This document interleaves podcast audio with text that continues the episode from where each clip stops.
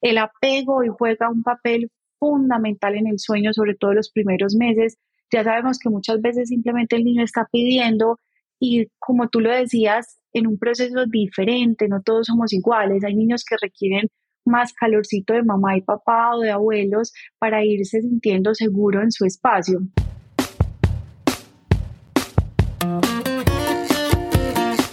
Hola, bienvenidos al Fully Kids Podcast. En este espacio discutimos con expertos preguntas que ustedes nos hacen en fullykids.com y nuestras redes. Conversamos sobre los retos del día a día, de la crianza y salud de los niños. Yo soy Manuela Gómez, mamá de Emilio y Elisa, soy médica integrativa y directora científica de Fully Kids.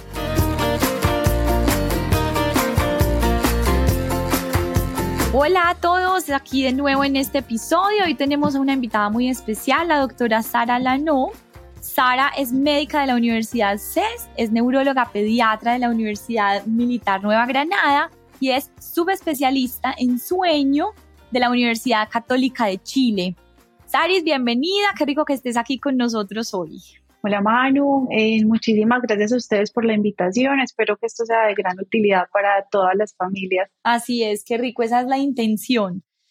Bueno, Saris, qué rico y qué tema más importante el sueño, porque obviamente compartimos muchos pacientes y todo el tiempo nos llegan como historias y cosas, digamos, alrededor del sueño que son a veces complejas, que pueden crear mucho caos en las familias. Me gustaría que empezáramos contándoles un poco ¿Cuál es la importancia del sueño? Yo he tenido casos donde las mamás me dicen, no, es que no duerme y no pasa nada y duerme tres horas y es suficiente, un niño de tres años. Entonces, cuéntanos cuál es la importancia del sueño. Sí, Manu, como tú lo dices, el sueño en la actualidad es un tema que cada vez vemos que coge más fuerza, más fuerza, conocemos un poquito más sobre todo en los niños, es de gran interés y descubrimos realmente, como ya lo había dicho, pues cosas nuevas. El sueño, yo creo que conocemos la puntica del iceberg de lo que realmente es porque hay una frase súper bonita que hasta los insectos eh, duermen y que nosotros sacrificamos nuestra propia seguridad para dormir. O sea, si nosotros perdemos todo el alertamiento, incluso a veces si hay una persona perdida en el bosque, por ejemplo, eh, la persona no va a dejar de dormir, se cansa hasta que ya no aguanta más y se queda dormido, a pesar de que hay muchas amenazas alrededor. Entonces esa es la importancia que cobra el sueño en el cerebro. Ahora, en los niños tiene una cantidad de funciones como estructurar esa memoria de ese aprendizaje. Los niños, ese cerebro curioso en conocimiento, cada segundo, cada minuto para ellos todo es nuevo, un color, una persona, el árbol, o sea, es incontable. Entonces, durante el día perciben una cantidad de cosas y en la noche podemos como estructurar y es una de las principales funciones que se conocen en el momento, ¿cierto? Ahora le dan muchas vueltas al tema de si tu hijo no duerme, se va a atrasar el neurodesarrollo y lo ponen como en horas o minutos exactos. Yo en este tema, por ejemplo, les digo, hay que tranquilizarse un poquito, pero no restarle la importancia, que es lo que tú dices. Les dicen, si tiene tres años, tiene que dormir obligatoriamente 12 horas. No, ya sabemos que realmente hay unos rangos importantes por edad que pueden ser variables. Eh, menores de un año puede ser tan corto como 11 horas, mucho, por decirlo así, hasta 18 horas, en que puede ser normal en 24 horas. Entonces no es enloquecerse con la hora y minuto como dicen a veces eh, en muchas partes por información, pero sí dar la importancia que esto nos va a ayudar en neurodesarrollo, nos va a ayudar en la memoria, al aprendizaje y sobre todo al comportamiento. Yo siempre les digo, cuando llegan a mi consulta y los niños duermen muy, muy poco, como tú dices, duerme tres horas en 24 horas y listo Puede que no estén atrasados, pero eso sí te digo, son unos loquitos. La hiperactividad cobra un papel impresionante. El comportamiento cuando no se recupera el sueño es como cuando ustedes duermen mal. Si uno duerme mal, al otro día va a estar irritable, como que no se memoriza bien las cosas, no funciona todo. Entonces, realmente, sí es algo que, que no se le debe restar importancia eh, a cada uno de los niños y las familias sin enloquecerse con la hora y minuto porque cada persona es diferente, ¿cierto? O sea, tú lo has visto en tu consulta que hay niños que son súper dormilones y otros menos. Total. Me gusta mucho eso que dices porque porque definitivamente es un tema muy importante y es, lo hemos dicho y lo hemos compartido en algunos de los episodios anteriores, como cada niño es único, es individual, como también la influencia de las familias, de los estados de ánimo de los padres, de las personas que los cuidan, digamos que influyen en todo esto. Saris, ¿cuál es el punto para uno saber, digamos que es normal un sueño que a veces es un poquito alterado porque, porque sabemos que todos tienen tiempos distintos para cuadrarse en esto. Digamos, ¿cuándo es lo normal que se cuadren dentro de la patrón de normalidad que sabemos que es muy variable y cuándo realmente tenemos que estar atentos porque es algo en donde necesitamos un apoyo, o sea, cuándo acudir a ti o a los especialistas para que nos ayuden sabiendo que hay una dificultad, una alteración que realmente requiere un apoyo de más. Sí, mira, yo normalmente, o yo no, sino como en lo general, dividimos el sueño, obviamente, por etapas, así como el neurodesarrollo va avanzando, casi que yo digo que el sueño es como un hito, un logro de neurodesarrollo. Los primeros cuatro meses son mucho de adaptación, entonces en, ese momento eh, alarma sería, por ejemplo, que está por debajo de las horas, o sea, menos de 10 horas, 11 horas en 24 horas, contando las siestas, o que realmente sea difícil que que concilien el sueño, despertares muy frecuentes cada media hora, 15, 40 minutos en la noche, cada hora, eh, para revisar otras cosas. Usualmente en esta etapa muchas veces nos pasan síntomas gastrointestinales, el apego y juega un papel fundamental en el sueño, sobre todo en los primeros meses. Ya sabemos que muchas veces simplemente el niño está pidiendo y como tú lo decías, en un proceso diferente, no todos somos iguales. Hay niños que requieren más calorcito de mamá y papá o de abuelos para irse sintiendo seguro en su espacio, ¿cierto? Entonces, eh, eso es como los primeros meses. Ahora, después de los cuatro o seis meses, cuando el sueño madura, después esa palabra no sé si sea la correcta, o lo que llaman en las redes y que es lo que más le temen los papás, que es todo lo que tiene que ver con la famosa primera regresión. Eh, esa primera regresión realmente no es una regresión, sino que se estandarizan los porcentajes de sueño eh, de, en el cerebro, ¿cierto? Entonces, eh, lo que pasa es que esta famosa regresión o madurez de sueño que se da entre los 4 a 6 meses ya es lo que viene toda la vida, incluso niños 2, 3, 4, 5 años, porque al final es como el cerebro empieza a funcionar con respecto al sueño, ¿cierto? Entonces, normalmente, como les decía, uno tiene 3 a 5 ciclitos, pero si yo tengo un bebé que es o un niño de 2, 4, 5 años que se despierta más de 4, 5, 6 veces, ahí decimos, bueno, hay algo que no me está dejando cumplir de forma completa los ciclos y es un, momento para alzar la mano y decir, aquí pasa algo adicional. O si yo tengo niños que se despiertan, por ejemplo, dos o tres horas toda la noche, eh, revisar aquí qué está pasando. Por ejemplo, si se duermen a las 10, 11, 12 de la noche, sobre todo en los niños que ya superan los seis meses o los cuatro meses en adelante, dos, tres años, eh, ya ahí es algo como para empezar a parar bolitas y mirar que no simplemente son pautas. Hay algo muy importante y es que estamos llenos de pautas en redes, en libros, por el pediatra de cabecera, a veces consultan con diferentes personas y son pacientes que pasan por mil pautas y nada funciona. Ojo, si nada funciona, ahí puede haber algo más que no estemos viendo, entonces vale la pena detallar, o sea, cada niño es diferente. Y si definitivamente es un niño que a los dos, tres años vemos que sigue con muchos despertares y no se ha logrado regular, muchos teteros o muy pegado al seno, pero ya que ni siquiera logra despegarse de forma completa, nos empieza a llamar la atención y mirar que, que puede ir más allá, ¿cierto? Total. Y qué lindo verlo de una manera integral, porque finalmente, pues sí, el tema del sueño y el desarrollo, digamos que es un proceso que se va dando normal, pero qué montón de aspectos también se suman, o sea, lo emocional del apego, eh, pues la forma como los alimentos en la noche, pues son los teteros, como dices tú. Entonces, qué rico poder verlo de esa manera. Yo quiero aprovecharte aquí para que digamos que sí, bueno, nuestro hijo no tiene como estos signos, digamos que, que nos dicen que se levantan más de cinco o seis veces en la noche, nos interrumpe y no lo vemos cansado el otro día. Eh, o sea que realmente puede ser un proceso normal. ¿Qué consejos, Aris, qué prácticas o qué herramientas bien útiles nos puedes enseñar para ayudarles a estos chiquitos en esos periodos de adaptación o en esos momentos que tienen regresiones o descuadres que también son naturales, que si se van de vacaciones, entonces llegan y se descuadran un poco, o si están enfermos con la congestión.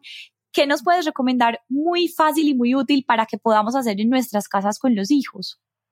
Sí, bueno, te voy a dividir esa pregunta en dos.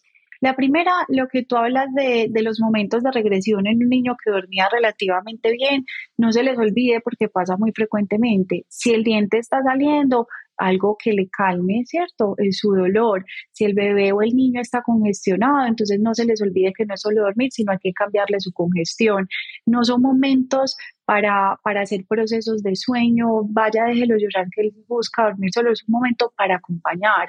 Si yo me siento indispuesto o indispuesta, probablemente quiero que mi abuela, mi abuelo, mi papá, mi mamá, la persona que me cuide, me esté abrazando y me esté acompañando, independiente que yo me despierte muchas veces. Entonces ahí les digo como no es protagonista el sueño en ese momento, sino protagonista lo que está pasando en ese momento. Si el niño se siente seguro, exacto, si el niño se siente mm. seguro en un proceso de angustia de separación, porque su papá, su familiar, el cuidador de su mamá está ahí, él solito o ella va a ir despegando nuevamente y va empezando a dormir bien. El sueño es 24 horas, no se les olvide. Si estoy empezando a ir a la guardería, al jardín por primera vez y me da mucha angustia y me despierto por la noche con angustia, no puedo desvincular el día de la noche, ¿cierto? Y eso viene ligado a la siguiente pregunta que tú me decías. ¿Cuál es el tip para que el niño duerma bien y toda la noche? Porque siempre creemos que dormir bien es dormir toda la noche y no. Realmente dormir bien cumple muchos aspectos. Si el cerebro está generando sus ciclos usuales de sueño y yo soy de una corriente de lactancia materna a libre demanda, mi lactancia materna es en el día libre demanda y en la noche también, porque muchas veces es el bebé porteado aquí 20, pues o sea, todo el día, pegadito al seno todo el tiempo, pero lo quiero dejar solo en la noche para que duerma solo. Entonces, no, lo primero y el tipcito es saber qué corriente ustedes están enfrentándose de crianza. Todas son válidas, todas, porque es la que ustedes van a pensar que es mejor para sus hijos. Si es la corriente de libre de, demanda eh, un poco más extrema, si es un poquito más regulada, un poco más occidental, y eso es lo que uno va a reflejar en la noche. Aquí que no se les olvide, porque este este tip les sirve mucho. Si ustedes entienden el sueño, entienden qué es lo que están haciendo. No se llenen de información porque esto es lo que va a servir, no. Si yo entiendo que mi cerebro en la noche tiene unos ciclos y que durante esos ciclos yo me despierto un poquitico, lo que leen por ahí micro despertares, entonces depende de la corriente con la que tú estés como casada, por decir así, para tu hijo, es cómo va a funcionar el cerebro, ¿cierto? Sara, pero puedo dejar sin que llore, sin dejar la lactancia materna, sin todo, que mi bebé duerma periodos largos en la noche. Claro, eso se puede hacer de una forma muy amigable y amorosa. Primero, no dejarlo llorar. Segundo, que en el día, desde edades tempranas, la conciliación pueda ser acompañada, pero también déjenlo en su movimiento libre de conciliación.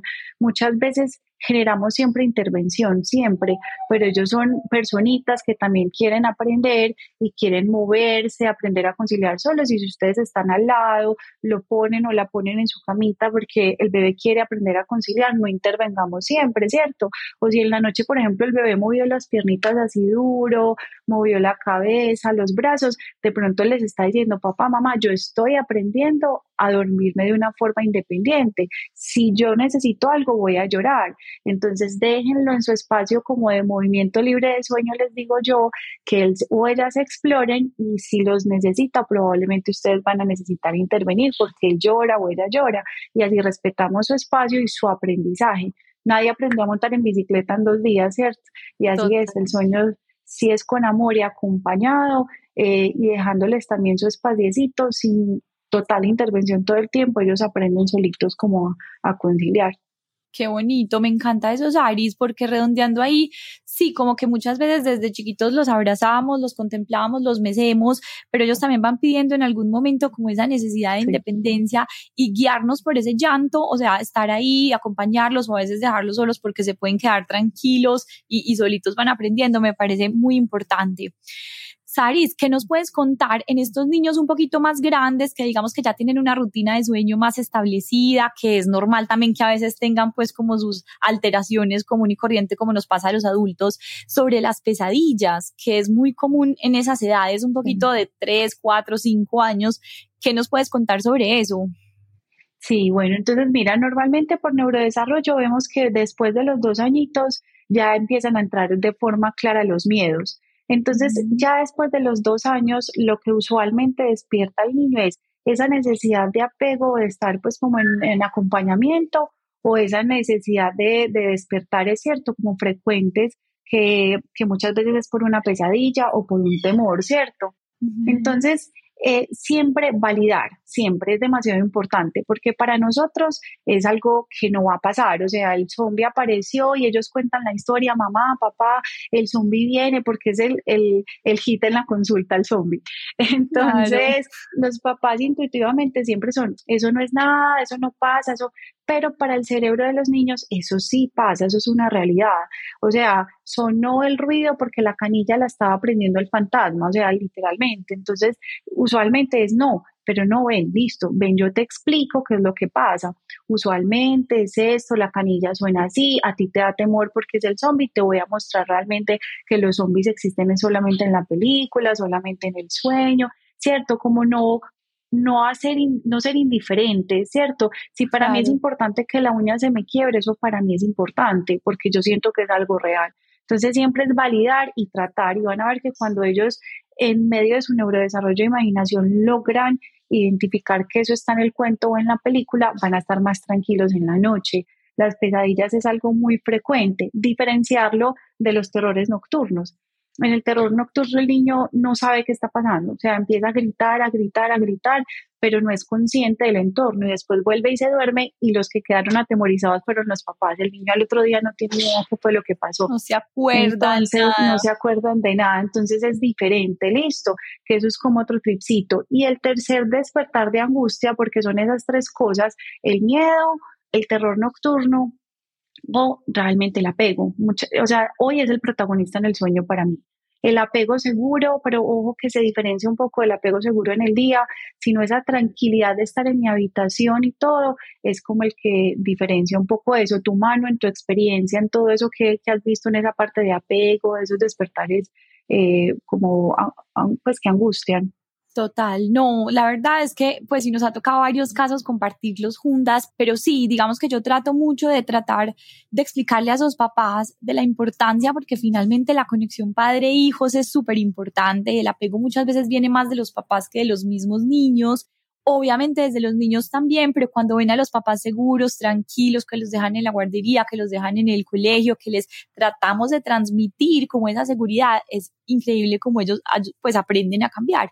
Y lo que dices tú y de lo cual pues somos muy defensoras las dos es como de validarles mucho y apoyarlos en el momento del sentir, porque aunque digamos sepamos que eso no es real o no va a pasar, cuando ellos lo están sintiendo es como cuando uno le pasa alguna situación que realmente estoy, es inevitable, lo estoy sintiendo dentro de mi cuerpo, en mi estómago, o sea, en mi corazón y ellos así lo perciben. Entonces, validarlos, acompañarlos, apoyarlos y que ellos nos sientan ahí cercanos es para mí pues como una de las herramientas pues como mayores, simplemente como darles el espacio seguro finalmente papá y mamá o las personas pues de autoridad son las personas que generan seguridad en ellos. Entonces tener ese apoyo pues es súper valioso. Eh, me parece muy, muy, muy especial. Saris, con respecto al sueño y la alimentación, o sea, como que hay un punto donde ya los niños no deberían comer, yo les digo mucho a los papás, hay una edad donde ellos ya no necesitan comer por la noche, se vuelven más como una disculpa para ese apego, para que los papás estén ahí, o realmente es un apego o una necesidad o un hábito. ¿Qué piensas tú sobre eso? O sea, los alimentos en la noche, pues, o el tetero, o incluso después ya piden otras cosas. Manu, mira, para mí eso se lo aprendí también a un gastroenterólogo pediatra, es esencial que más o menos entre los 8 o 9 meses de edad y pues va a depender de la corriente de cada familia, repito, pero lo ideal y sobre todo después de, de los 9 kilos o, u 8 kilos, si ha alcanzado el peso en esa edad, es que la alimentación sea muy buena en la noche. O sea, yo he visto demasiados casos en que pues el exceso de cereales en el tetero, de una cantidad de cosas que quieren llenarlos para que duerman y que no es la justificación, o al contrario, que les dan, por ejemplo, brócoli en la noche y el niño pesa 10 kilos y tiene un año. Entonces el bebé desesperado a las 3 de la mañana, a veces pidiendo teteros porque tiene hambre, ellos sienten hambre. Entonces una alimentación balanceada va a ser fundamental y va a ser fundamental para que uno pueda hacer ciertas intervenciones, por decirlo así, en sueño y que el bebé, o sea, la personita, realmente el niño, el bebé, no estemos combatiendo contra el hambre, porque eso sí es desgarrador, o sea, los papás dejándolo llorar todo y el niño simplemente tenía hambre. La alimentación es fundamental y muchas veces hay algunos alimentos que sabemos que dan un poco más de tranquilidad, de regulación, hay otros que caen más pesado y dificultan, entonces realmente sí, tetero en la noche, si tú me preguntas, ellos son capaces metabólicamente después de los 9 kilos, hay algunos que en el tiempo uno ve que necesitan pues como eh, usar más el tetero o el seno, pues, si no, tetero es muy generalizado porque la mayoría de gente le dice así, pero el seno, la leche o el tetero, como le quieran llamar, pero realmente eh, eso es como lo que uno ve en la mayoría, no sé tú qué has visto en ese aspecto. Sí, la verdad es que de hecho a mí me ha funcionado mucho a veces como enseñarles de una manera amorosa armónica y gradual, como a quitarles eso, porque hay niños que hasta después del año siguen tomando tetero o leche o como dices tú, pues como cualquier alimento en la noche y en realidad ellos no lo necesitan, o sea, como que ya llega un punto donde ellos ya no lo necesitan y se convierte en una disculpa, como te decía ahorita. Entonces, si los acompañamos de manera gradual, amorosa, armónica, sin que sea pues el trauma, sin que ellos empiecen como a ver qué, es lo normal, que ya no lo necesite, que les expliquemos, si, si me ha funcionado pues como súper bien. Saris, qué rico y qué interesante. Me gustaría terminar como qué mensaje les puedes dar a los papás. Digamos que ahorita conversábamos sobre la importancia de la paciencia en estos procesos de sueño desde ese, desde ese proceso de individualidad de cada uno, como para que el sueño no se vuelva un, un, un issue tan complicado, tan difícil, tan traumático, porque incluso desde antes de ser papás o embarazados ya están sufriendo por el sueño y que es lo más difícil que va a ser y lo que más se les va a hacer complicado. ¿Qué mensaje nos puedes dar de eso para que terminemos y que estas personas que nos están oyendo puedan quedar como, bueno, sí, es un trabajo también de papás y, y, y de conocer a nuestros hijos y, ser capaces de lograr eso. Miren, eh, hay algo que, que, tú dijiste, es la paciencia, ¿cierto? Y volvamos el sueño un amigo, no un enemigo, lo estamos volviendo un enemigo. Eh, hay un estudio muy bonito que salió en los últimos dos años y es las expectativas de los papás occidentales están altísimas y el bebé prácticamente tiene que dormir desde el día cero toda la noche hasta el resto de su vida. Hay muchos factores adicionales, ¿cierto? Que a veces no vemos en las recomendaciones de los libros. Es que si fuera una receta todos dormirían muy bien desde edades tempranas. Entonces, hay que ver todos los factores, todo, alimentación, apego, eh, el neurodesarrollo, cómo está ese niño, cómo está esa niña. Entonces, ojo, individualicen, cada persona es, chiquito, pues es cada uno. Eso lo aprendí yo con mi hija, Amalia tiene dos años y medio y me ha mostrado las diferentes etapas que va cambiando, ¿cierto? Entonces uno es una paciencia enorme, no hay una receta mágica, no hay que dejarlos llorar porque no es la solución. Si el bebé está llorando, el bebé te necesita y apréndanlo a conocer. A veces ni siquiera necesitan el apoyo de esa cantidad de cosas porque sin querer lo que están haciendo es una mezcla de una cantidad de recomendaciones y cambian un día al otro. Entonces ustedes mismos piensen en ustedes mismos. Es un día, si ustedes duermen en la cama de ustedes, en el mueble, después en la otra cama, en la biblioteca, comen poquito, mucho, les damos comida en la noche, es una confusión para ustedes. Entonces es una constancia, sean seguros con la forma de educación que ustedes escogieron, mucha paciencia. A veces a ellos les cuesta conciliar en el proceso del sueño a todos los niños y Manu sabe que es que a mí me encanta trabajar en equipo, porque si tú tienes una mente y un cuerpo balanceado con tranquilidad, mucha seguridad y todo, va a ser más fácil para el bebé entrar. Si yo entro con angustia, y, y de entrada no es que tiene que dormir, son tantas horas, este post dijo eso, lo cargo, lo arrullo, lo pego, lo hago, lo dejo medio dormido, medio despierto, es una angustia tanto para ti, pero para el bebé. Entonces, si uno trabaja en equipo, empieza con una tranquilidad, uno está tranquilo, el bebé está tranquilo y lo aprendo a conocer y me voy en el detalle de cada fase conociéndolo, va a ser un proceso amoroso, exitoso y tranquilo, no como ese issue, como tú dices, la piedrita en el zapato, no, sino como algo más, más fluido. Total, y que se vuelva rico y reparador. Así tiene que ser, como dices tú, volvámoslo un amigo y no, y no, y no el favor que le tenemos desde la prevención. Saris, qué rico haberte tenido aquí. Gracias por compartir con nosotros este espacio muy valioso. Esperamos volverte a tener y estoy segura que esta información le va a servir mucho a todas las personas que oigan. Entonces, quedémonos con la imagen y con el gran aprendizaje de la paciencia, de acompañar los procesos individuales de cada uno desde la armonía, desde el amor, desde la compañía y seremos muy felices y dormiremos muy bien. Mil, mil gracias, Saris, por haber estado. A ti, gracias. Espero que les sirva. Qué rico. Mil gracias. A los que nos escuchan, muchas gracias por compartir su atención con nosotros. Esperamos que salgan de aquí con una herramienta más para sus vidas. Recuerden visitar fullykids.com o nuestras redes arroba fullykids. Hasta que nos volvamos a encontrar.